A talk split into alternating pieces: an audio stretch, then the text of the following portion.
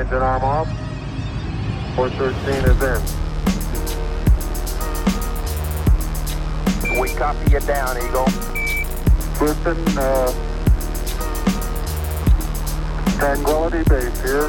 The Eagle has landed. Roger, Twin. Tranquility. We copy you on the ground.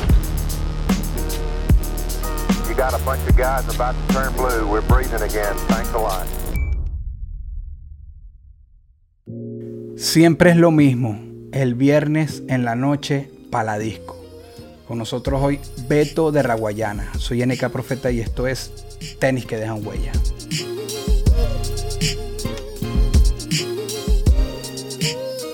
¿Cómo eres con, con los zapatos? ¿Qué tanto los tenis, los zapatos de goma? ¿Cómo es, ¿Cómo es tu relación con los zapatos?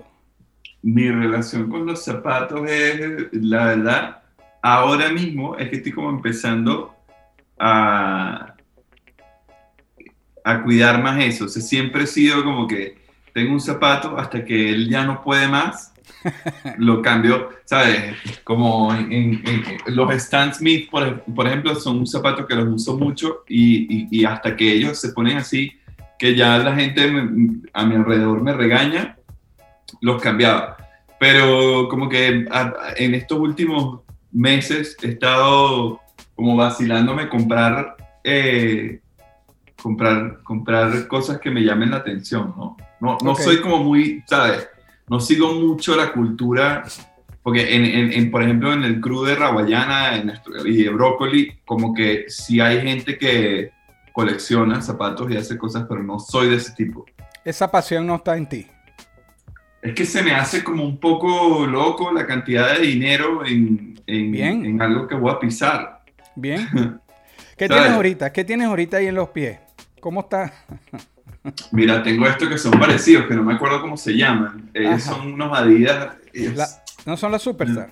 ¿Las clásicas? No, no, son parecidos. Sí, ah, no, ya le vi. La punta no, la punta no es la de plástico, sí. No, es otro. Ya te voy a decir cómo se llaman, porque. Oh. No, no me lo dice aquí. Ah, pero me encantan. Esa yo la ubico y la pongo Parecen unos Superstar, pero no son. Sí, exacto. Sí, ya vi que la punta no es la plástica. Ven acá, yo compartí contigo un par de días con los mismos en Valencia, Cervando y Florentino, el crío los mismos, que tuve ese honor. Y el 80% del tiempo que yo te vi estabas descalzo. ¿Te gusta estar descalzo o fue casualidad cuando estuvimos en, eh, en aquellos momentos? No digo en la tarima, pero recuerdo en el hotel, en esos momentos tú andabas era descalzo. ¿Te gusta estar descalzo? Sí, sí, me gusta estar descalzo. y, después, y después tenía una Después tuve una época que tenía como esta teoría de que si tú caminas descalzo y entrenas el pie, como que a que genere, ¿sabes? Como este, una especie de callo. Eh, cuando me persiguieran y estuviese descalzo, no Lo estaba pensando un plan locura. Futuro. Sí, como un plan de escape sin zapatos. y entonces me iba, ¿sabes? Me iba a la playa y caminaba por ahí, ¿sabes? En todos lados, tipo, ah, no, que hay que comprar eh, algo en el abasto, entonces todo descalzo y pisaba y pisaba piedra. Era súper loco. Yo estaba pensando que me, ibas a hablar de, desintoxicarte, sabes que ayuda, ¿no? De, cosas eléctricas, de caminar descalzo en la grama. Yo pensaba que ibas por ahí, no pensando en un plan de escape. Era un plan de escape. No, no, y también, o sea, a ver, ah, por ahí, eh, en, en, el lugar en el que uno pueda estar descalzo, se me hace que es un lugar interesante, ¿no? O sea, está bien, está bien. bueno, mira, vamos a. Bueno, X, tu relación con los zapatos. Si nos vamos como a aplicar lógica, ¿no? A mí me parece que es como lo que es. Es, un elemento para no andar descalzo y, ya, eh, un artículo. Pero bueno, vemos uno que, como yo lo he dicho, para mí es un placer culposo. De todas formas, lo importante aquí es, la huella, ¿no? Vamos a hablar de tu huella. Em, un lugar que hayas pisado, ahorita que estamos hablando de, de pisar, que te haya marcado, bro que ya hayas estado y bien sea por la música o en un viaje personal, de familia, etcétera, que, te marcó? La Gran Sabana. Y ahí estoy descalzo. Siempre. obvio, obvio. ¿Qué, fue, ¿Qué significó para ti estar ahí? E, e, esa energía que sé que hay ahí, porque yo no he ido, no he tenido la suerte, no. No sé, es como que yo creo que ahí es tan, tantos años eh, se sienten eh, y tener la capacidad de como que de, estar, ¿no? ¿Sabes? En el medio de la nada y, que, y sentirse seguro y sentir que, que es una tierra que además es súper segura, dicen, ¿no? Como que, no, sé, eh, no sé explicarte la sensación realmente, pero yo no he encontrado eso en ningún lugar que he ido y he tenido la fortuna de visitar un montón de, sitios en el mundo y te digo que, que, que la, energía que está ahí es... Eso es lo que te decía, una cuestión energética, ¿no? Algo que no se explica. Es energético. Qué brutal. Es energético. Qué brutal. Y, y, brincando desde ese mismo punto, de un lugar, que, un lugar que, que, te marcó, en este caso la Gran Sabana, un lugar que quieras ir, independientemente que después cubra o no tus expectativas, un lugar que tú digas, mira, quiero ir allá y que todavía la vida no te haya permitido. Me gustaría ir a Brasil, por ejemplo. Tengo mucho, pero de entrada me gustaría ir a Brasil que no he ido. Me gustaría ir a Australia también que no he ido. Eh, a, África tampoco he ido. O sea, es que en verdad tengo un montón de sitios que Claro, no, pero exacto, que, pero que te provoque, digamos. Sí. Sí, de, entrada a Brasil. O sea, creo que este año voy a ir. ¿Y piensas ir con, la banda o piensas ir tú no, a, yo a pasear? ok, a conocer. A, ver, a ver, ¿sabes? El turistear eh, solo. Eso me encanta. Bien. Vamos a ponernos en tus zapatos ahorita. Beto, Raguayana, todos tus otros proyectos. ¿Qué, es estar ahorita en tus zapatos en este año 2021 con todo lo que, lo que dejamos atrás? Este, en este momento, tú, tú, pensar, ¿qué tanto clic hiciste con, la situación del año pasado, que hasta la actualidad en algunos lugares, qué tanto ha influido quizás en, en tus creaciones, en tu música? Oye, la verdad es que no sé si, o sea, a ver, imagino que en algo y por ahí salieron algunas canciones, pero ahorita mismo a nosotros la, pandemia nos ha permitido eh, organizar y dedicarle tiempo a un lado de, nuestra estructura que cuando estás de gira no podías, ¿sabes? No, no había tiempo humano posible para, para, para organizarlo, ¿no? Entonces, básicamente nuestro enfoque durante este, este año y algo ha sido eh, nuestra parte de disquera, un laboratorio creativo que teníamos pensado y que ya es una realidad, eh, eh, la instalación de nuestra disquera aquí en la Ciudad de México. Entonces he estado más como en, ese lado, ¿sabes? Como del detrás de cámara sumado a que grabamos un disco el año pasado, en donde hemos estado también como con esa parte de la escribir guiones, la dirección de los audiovisuales, la dirección de, del concepto creativo alrededor de cómo va a salir el disco. Eh, y tuvimos la suerte de que el, disco lo terminamos en, ¿sabes? Prácticamente estaba el máster listo, tipo en, no sé, abril de 2020, que fue cuando empezó la pandemia. Entonces, ¿sabes? Nos ha dado como chance de organizarnos y hacer que todo esto que va a pasar ahora eh, tenga un, sentido diferente a como veníamos de una viajadera y entonces haciendo un documental en Venezuela y, y una locura. Entonces estar en mis zapatos es básicamente eso ahora mismo, ¿no? Ok. Como, como echar un cuento de un disco que se grabó ya hace un año. no, no, porque es que también cuando yo digo cómo influyó, no es siempre como el cliché de que, eh, eh, no sé, unas letras más profundas y tal, porque te puede afectar, más bien te puede robar el espíritu y, la inspiración. Entonces era, era, era ver en ese sentido, si, si, te había llevado a otra cosa, pero, pero ya más bien estaban era planificando cómo mover ese disco, ¿no? Es lo que, es lo que entiendo. ¿Qué tal México? Mira, a mí me cuesta ahorita, yo antes me decías Raguayana y Raguayana yo hubiese dicho es una banda de reggae. Ahorita con ustedes me pasa un poco como con Guaco, que Guaco es Guaco. ¿Me entiendes? O sea, Raguayana obviamente siempre está para mí el sonido reggae, pero hay guitarras también que me pueden llevar a un rock alternativo. ¿Tú cómo, cómo describes si te tocara ponerte un género? ¿Tú te consideras que eres de un género o eh, musical la banda? No, no. Ya ustedes tienen su sonido. Raguayana tiene un sonido específico, particular. Tú lo oyes, es Raguayana. pero yo no puedo decir, la banda de reggae raguayana no, no me sale. No, ya no. Pero es que nunca lo fue tampoco, ¿sabes? El problema fue que las canciones que se hicieron virales de alguna manera eran canciones que, que tenían reggae, ¿no? O sea, pero cuando tú escuchas la discografía completa, encuentras una cantidad de cosas que que, por eso ahora estamos con esta idea de que en realidad somos como un colectivo creativo que hace música. Y, y, esto ya hemos llegado como a esas conclusiones por, por un análisis ya más retrospectivo de que en verdad que hemos hecho nosotros ¿no? durante 10 años, que ha sido la producción de audiovisuales, que ha sido la producción de eventos y de, y de experiencias audiovisuales en vivo, que tenemos tres discos y ahora vamos para un cuarto pero sabes, el, hay un gran porcentaje de nuestro tiempo en el que nosotros estamos, sabes, trabajando en proyectos que no necesariamente son estar metidos en un estudio haciendo música todo el día. Claro. Entonces, eh, bajo ese concepto, cada vez más nosotros estamos en estas de musicalizar ideas. Y, y en ese sentido no, no, no, no tenemos como esta limitación de, ah, no, esto es una banda de reggae, entonces eh, vamos a sacar esta canción, todas las canciones con reggae porque tocamos en festivales de reggae. Más bien eh, todo lo contrario, es como si esta canción habla de esto y consideramos que es una salsa o un son o es un reggae o es un RB o es un rock psicodélico, lo hacemos porque es lo que sentimos que acompaña la idea. Claro. ¿no? Claro.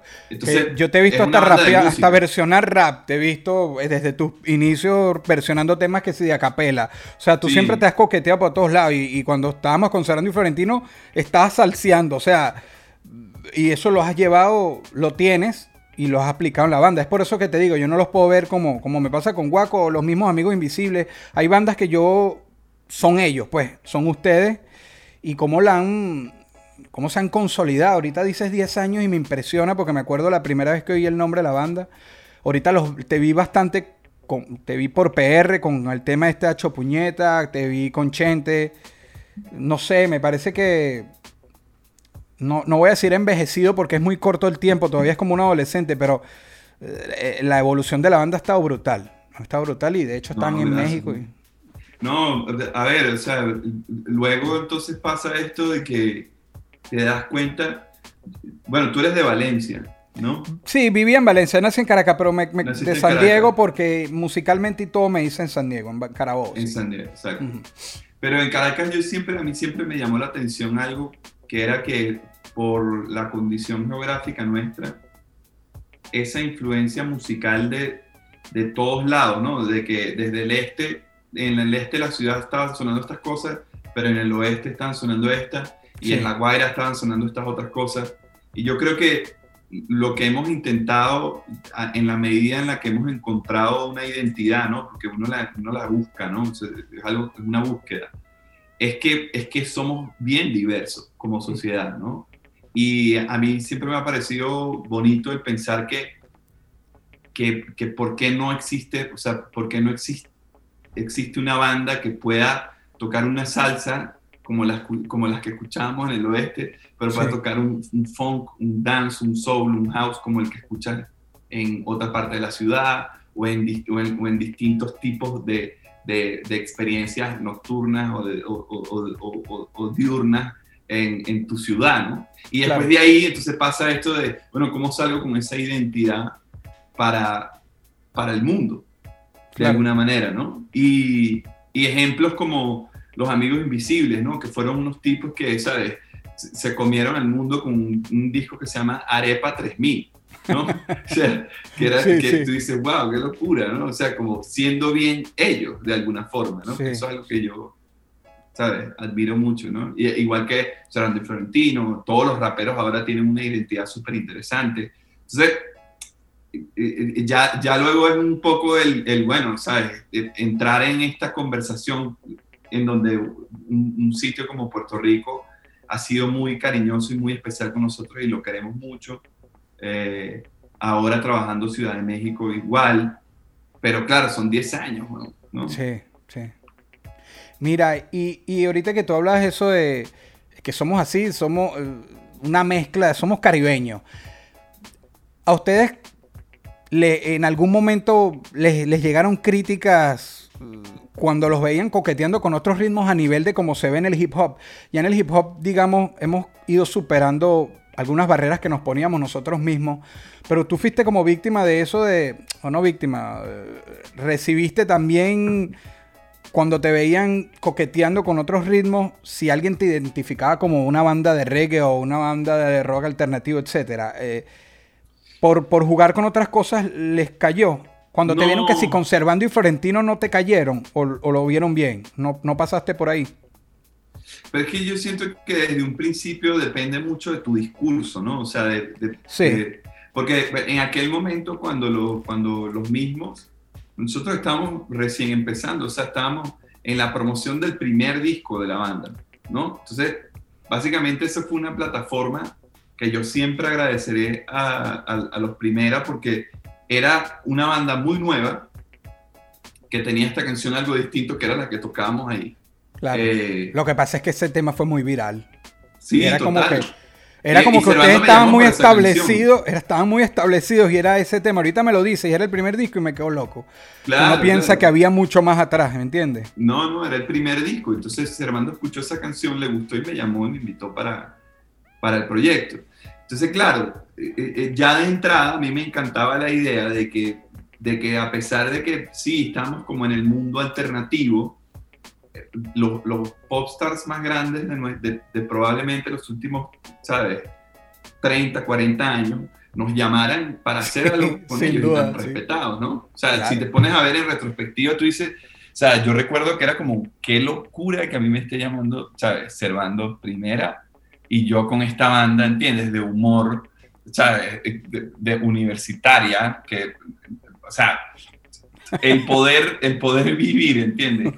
Eh, el, el, cómo funciona un crew de 30 y pico de personas girando por un país. Es una experiencia que, o sea, yo nunca voy a dejar de agradecer, ¿no? Porque entiendes de logística, entiendes de, de formas de, de, llegar a lugares, de salir, de, cómo, de, ensayar con los musicazos que tienen esa orquesta, eh, de cómo se siente tener una orquesta atrás tan grande.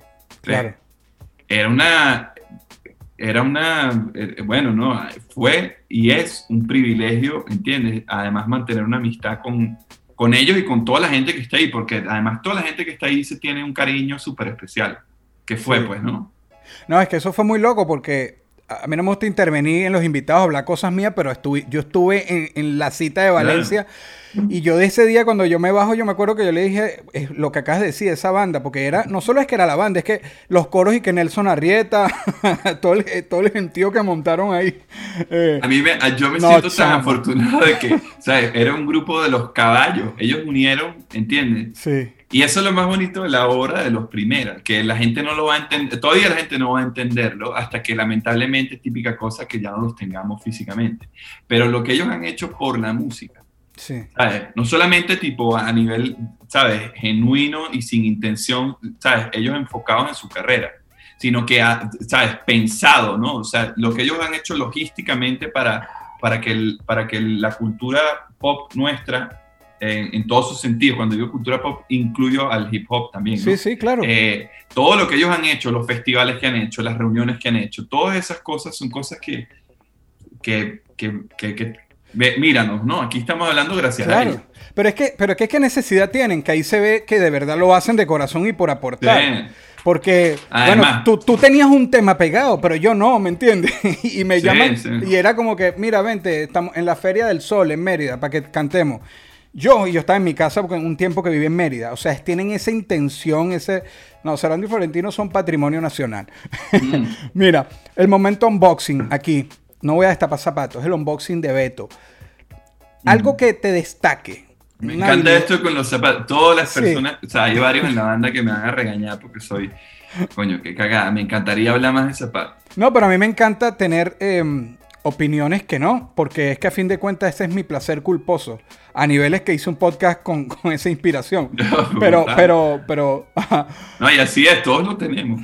Sí, sí. Eh, una habilidad, una cualidad, algo que te destaque, que pudieras sacar de ti y compartirlo. A un fan, a un familiar, a un amigo, ¿qué sería?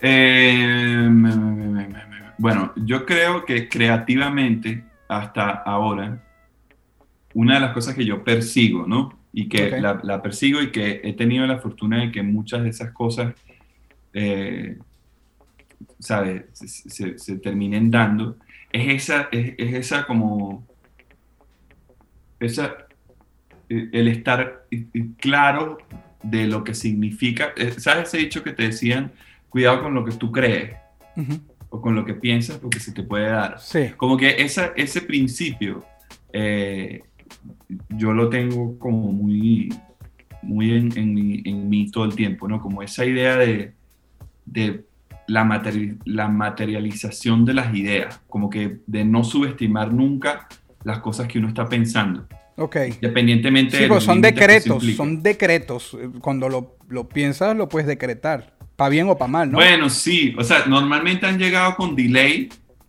Eso sí me ha pasado, que no llega, ¿sabes? Yo quisiera que fuese en tal fecha y no lo fue. Pero con delay, Y- buenísimo. Sí, llegan con delay. Y también otra cosa que pasa mucho es que em, tienes que imaginarte algo más complejo, ¿no? Como que si, si tú, no, no sé si será por nuestro contexto, ¿no? Pero, eh, eh, o sea, Steve Jobs, yo no sé si él quiso, y no, no, no me estoy comparando aquí, pero yo no sé si él se imaginaba el iPod como terminó siendo.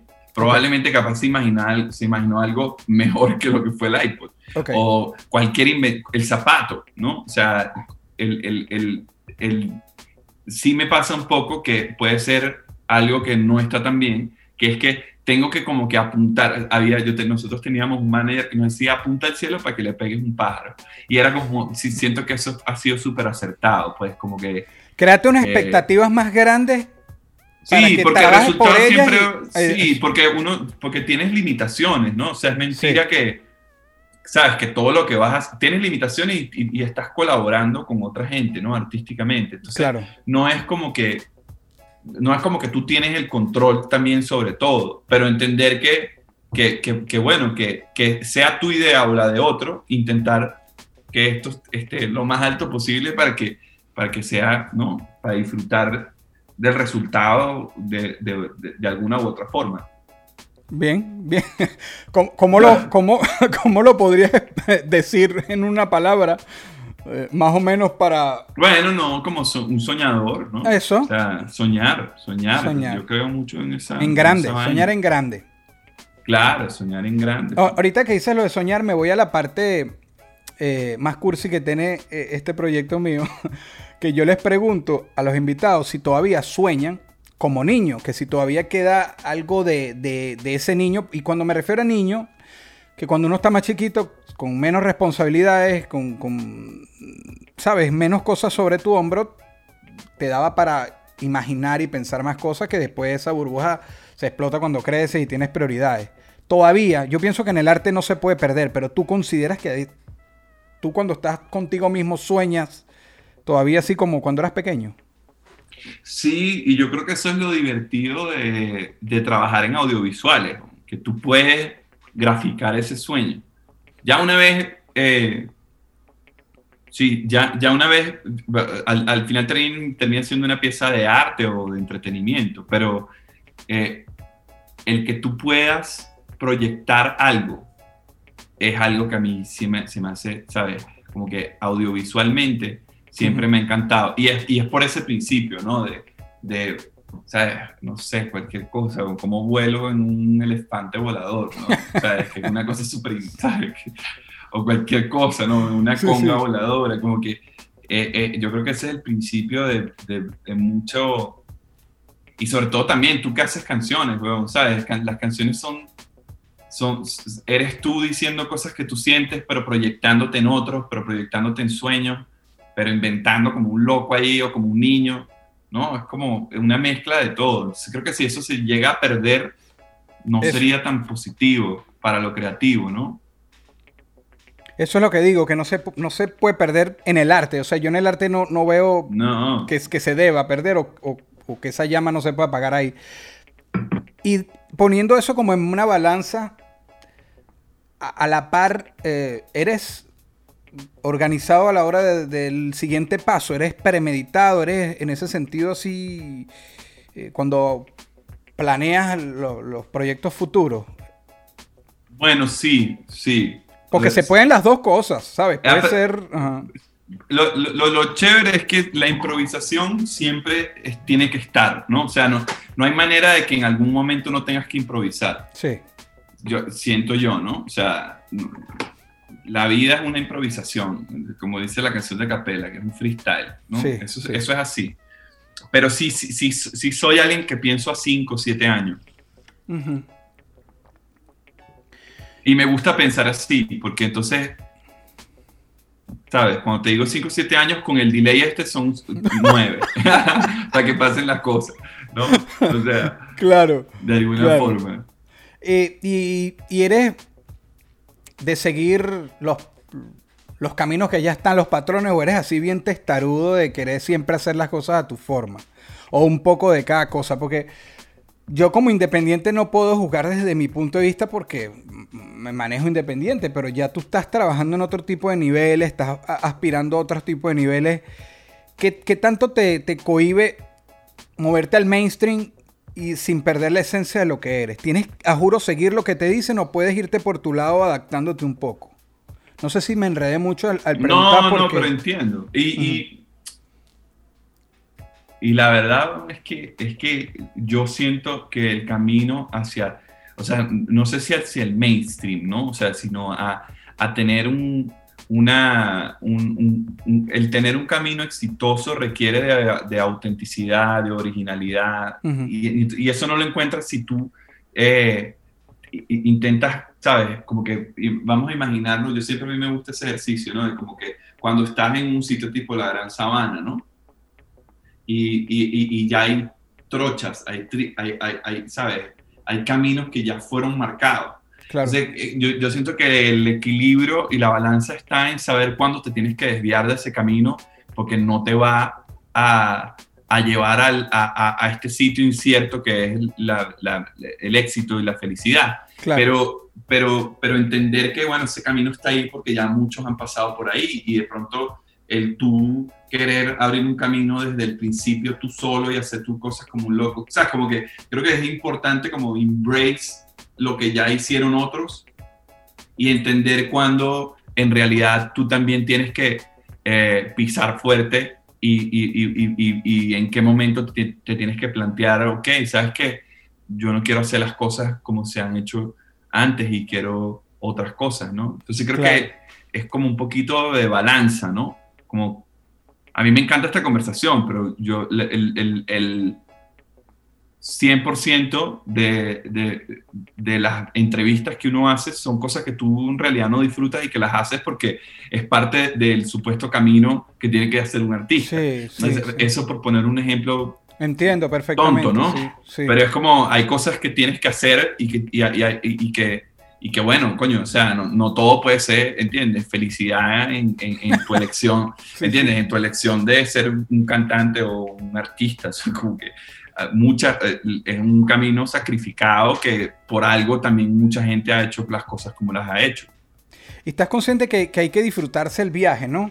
Porque es que yo, uno nunca sabe ¿Dónde fue quizás ese pic o dónde fue el momento, eh, tu pic de felicidad? No me refiero a, la repercusión que pueda tener tu proyecto musical, pero tú no sabes si en un momento después volteas y dices, coño, en aquella época no, me la debí gozar más, qué sé yo. Estás consciente de eso, ¿no? Que el viaje, disfrutarse el viaje es importantísimo. Y yo, y, y, sinceramente, yo he tenido momentos en donde hemos estado en unas, en unas ¿sabes? situaciones y yo estaba pendiente de otras cosas que, que, sí me puedo arrepentir un poco, ¿no? Como por esa autoexigencia y, y que bueno, capaz si no fuese también por eso estuviésemos, ¿entiendes? En, otra...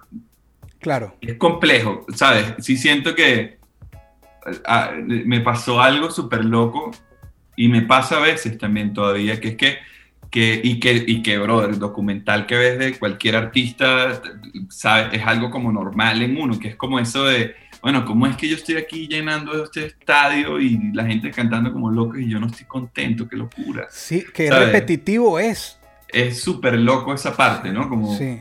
Como que, sabes, hay tanto sacrificio y, y no solamente de tu parte, sino de los que tienes alrededor.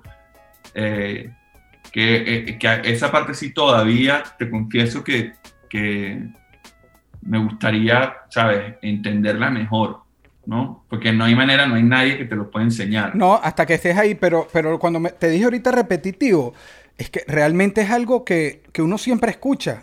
Sí, Cuando de, de, los más exitosos y en mi mejor momento era cuando más solo me sentía. Algunas cosas que, bueno, no, sé.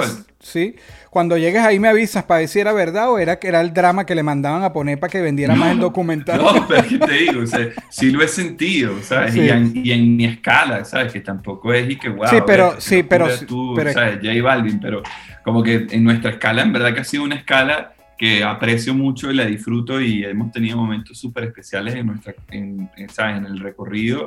Claro. Te digo que sí, o sea, por eso me friqué a veces que digo, wow, o sea, ¿qué pasa si esto escala a algo más grande y cómo me iría a sentir? O, ¿Sabes? Como que tengo que trabajar en esto, ¿no? Claro.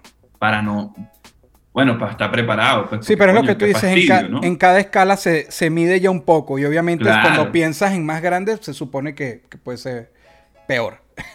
Mira, hay zapatos que marcaron una época y son clásicos. Entonces, obviamente uno habla del pasado.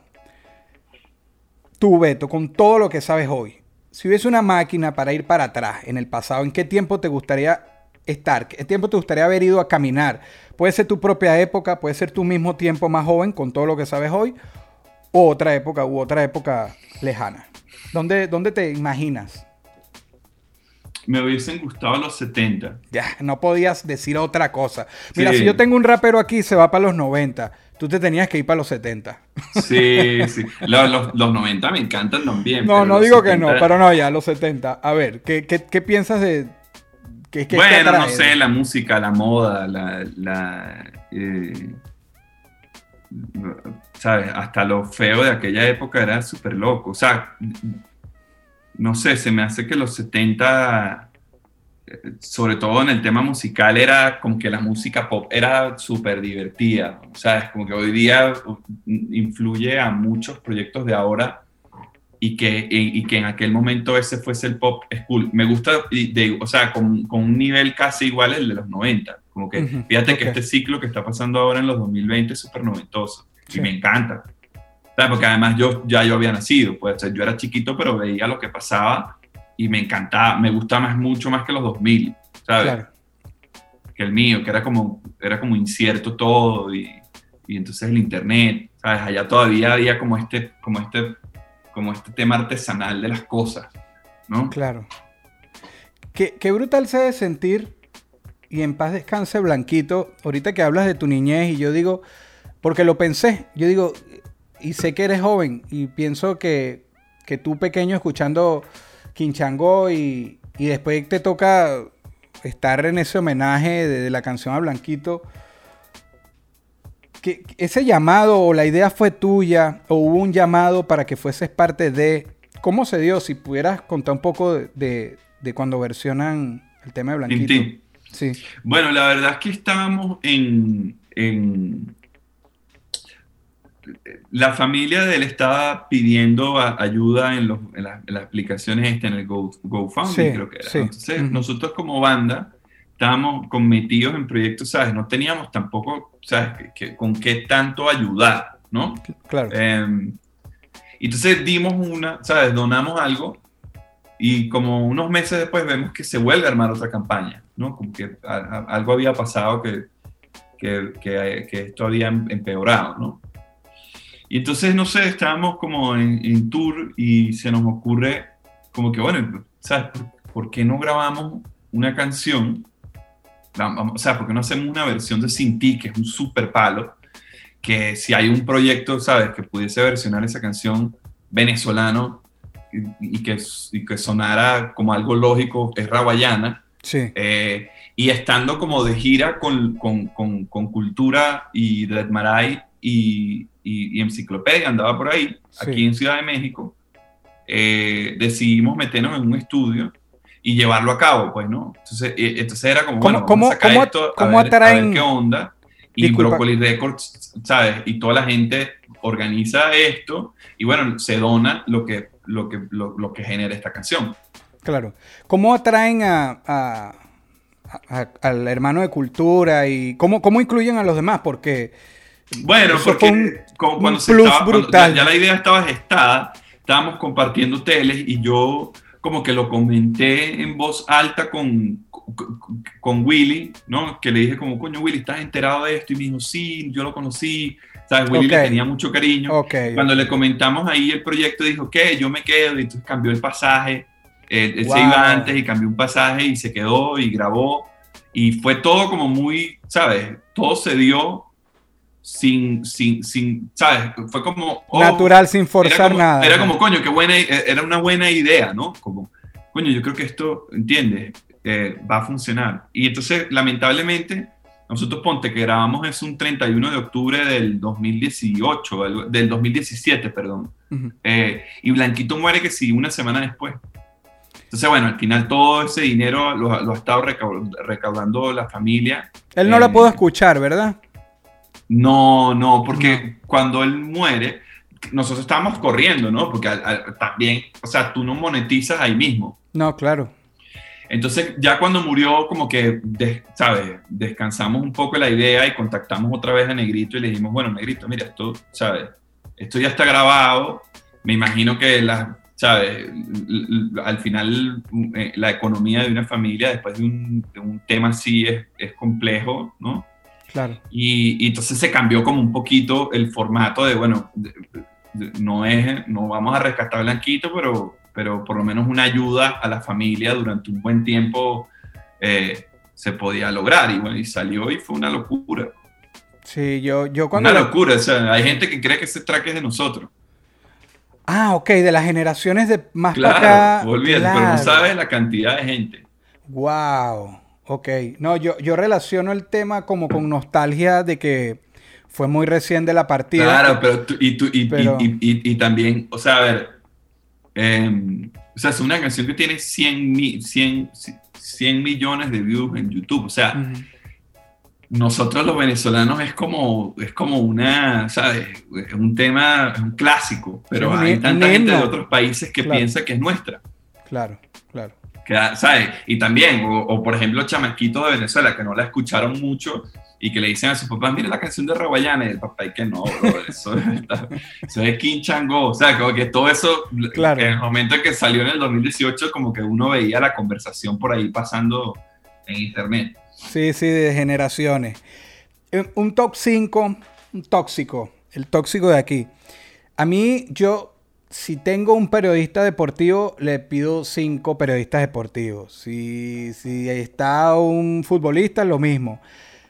Aquí, desde que estamos hablando, digo, ajá, ¿de qué género yo le voy a pedir un top 5 a Beto? Ok. Quiero que me digas entonces cinco entre bandas, eh, solistas, etcétera, que te gusten o que, o que, hayan influenciado en ti. Porque no podemos meter a Raguayana como un género específico. Entonces, Quisiera que me mm. nombres un top 5 tuyo hoy. A ver. Eh, bueno, muy por encima. ¿Qué puede ser? Puede ser em, Rubén Blades. Puede ser eh, eh D'Angelo. Em, coño, Los Amigos Invisibles, Cultura Profética. Y que puede ser, y alguien así nuevo, puede ser Keitranada, me encanta. no, no, pero es que cuando empezaste D'Angelo, Rubén Blades, ¿sabes? Se parece como a mi tracklist de, de, de Spotify, mis playlists que tengo ahí, que también a capelas así. Suena Romeo Santos, después suena Tupac y después suena Salserín, así igualito. Sí, total. Entonces no, no me gustaría tipo meter a, ¿sabes? Tienes que meter a un montón de gente. Y no solamente mis gustos, ¿entiendes? Los gustos de, de, los panas de la banda, de Cheo Sí, bueno, pero escuché, escuché cinco tuyos, escuché cinco tuyos y entiendo. Exacto. No tanto paraguayanos, son más de Beto. Brutal, brutal. Siempre has controlado el ego. Y me refiero específicamente a, a ínfulas, ¿sabes? Te llegó bastante poder mediático, etcétera, atención. ¿Has tenido alguna época que consideras que el ego se, se apoderó demasiado de ti? No, no, bro. Lo que siento es que hay que controlarlo y saber cuándo es importante y cuándo no. ¿Sabes? Eh, y, hay momentos en los que, ¿sabes? Lamentablemente tienes que amarrarte a tu ego porque entonces si no te pasan por encima, ¿no? Eh, eso desde el punto de vista, ¿sabes? Que uno dice como, coño, qué fastidio tener que hacer esto. Eh, y, y, de resto, ¿sabes? Yo, yo siento que ahí es, un tema de, educación, ¿no? De que yo tuve la fortuna de tener, ¿sabes? Una familia súper, súper, súper buena, men, que, que, ¿sabes? Recuerdo los valores de, de eso. Eh, y como que esos viajes así dentro de la industria que uno ve, es como eso no forma mucho parte de, o sea, a pesar de que te llega como ese, ese, esa ola que tú dices, oh, esto es el ego en el fondo, ¿sabes? Como que es importante amarrarse a lo que uno es y, y entender qué, qué, cosas te gustan de lo que, de, de dónde vienes tú y, y, qué cosas desechas de eso también, ¿no? Como que creo que es una cuestión de cómo administrarlo bien, siento, ¿no? Más que otra cosa. Es que de entrada dijiste como que tampoco dejase pisotear, es como que hay momentos que tienes que sacarlo y Epa, mm. ¿qué pasa? si te vienen con, con unas ínfulas, tú sacas las tuyas, ¿no? Una lucha ahí.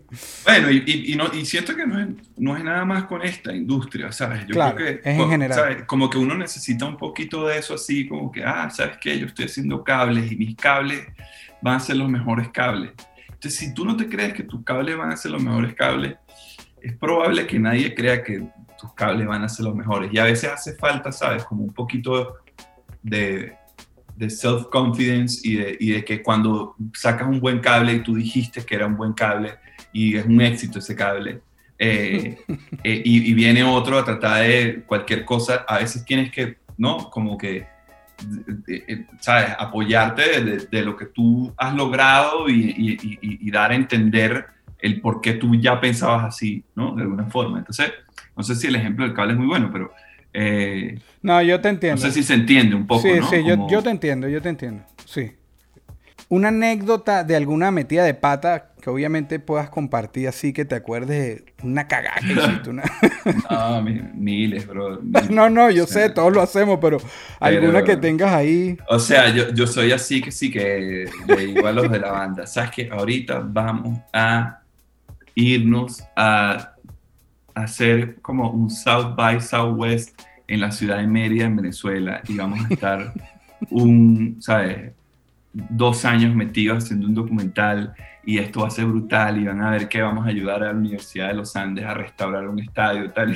Y, todo ese proyecto, por ejemplo, se fue a la mierda a unos niveles pero catastróficos que, ¿sabes? Nos montaron el concierto de la ayuda humanitaria una semana después de ese proyecto en donde, ¿sabes? yo lo único que decía después de la catástrofe que fue al crew era como que hermano, ¿sabes? Perdón, ¿sabes? Porque yo no sé cómo llegamos hasta este punto, pero cosas así, ¿no? O sea, como que el, el, el intentar hacer cosas que en verdad son más grandes de lo que tú eres. Ok. Eh, que son más grandes, ¿sabes? Como que a veces el, el destiempo de las decisiones. Eh, son cosas que, de las cuales hemos aprendido y por eso somos las personas que somos, pues, pero cosas así, ¿no? y me queda aquí lo del delay. sí, esto, además que esa es la justificación, que bueno, esto se dará después.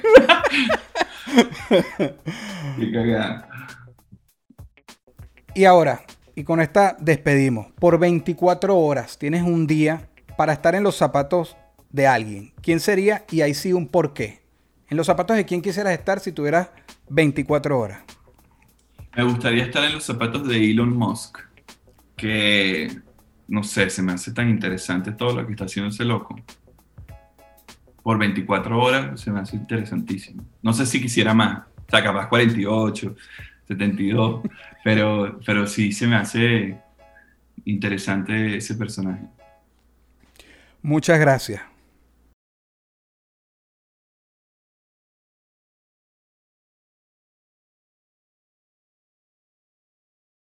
Esto fue una producción, fue una de producción. El Corillo Inc. Distribución digital, campañas y crecimiento en YouTube y Spotify. Te inscribimos en Nazca. Trabajo con ellos. Escríbenos. Elcorilloin.com. DJ Pijama. Producción ejecutiva. Y para cerrar, este servidor. NK Profeta Under Family. Porque lo que importa de la huella es quien la dejó.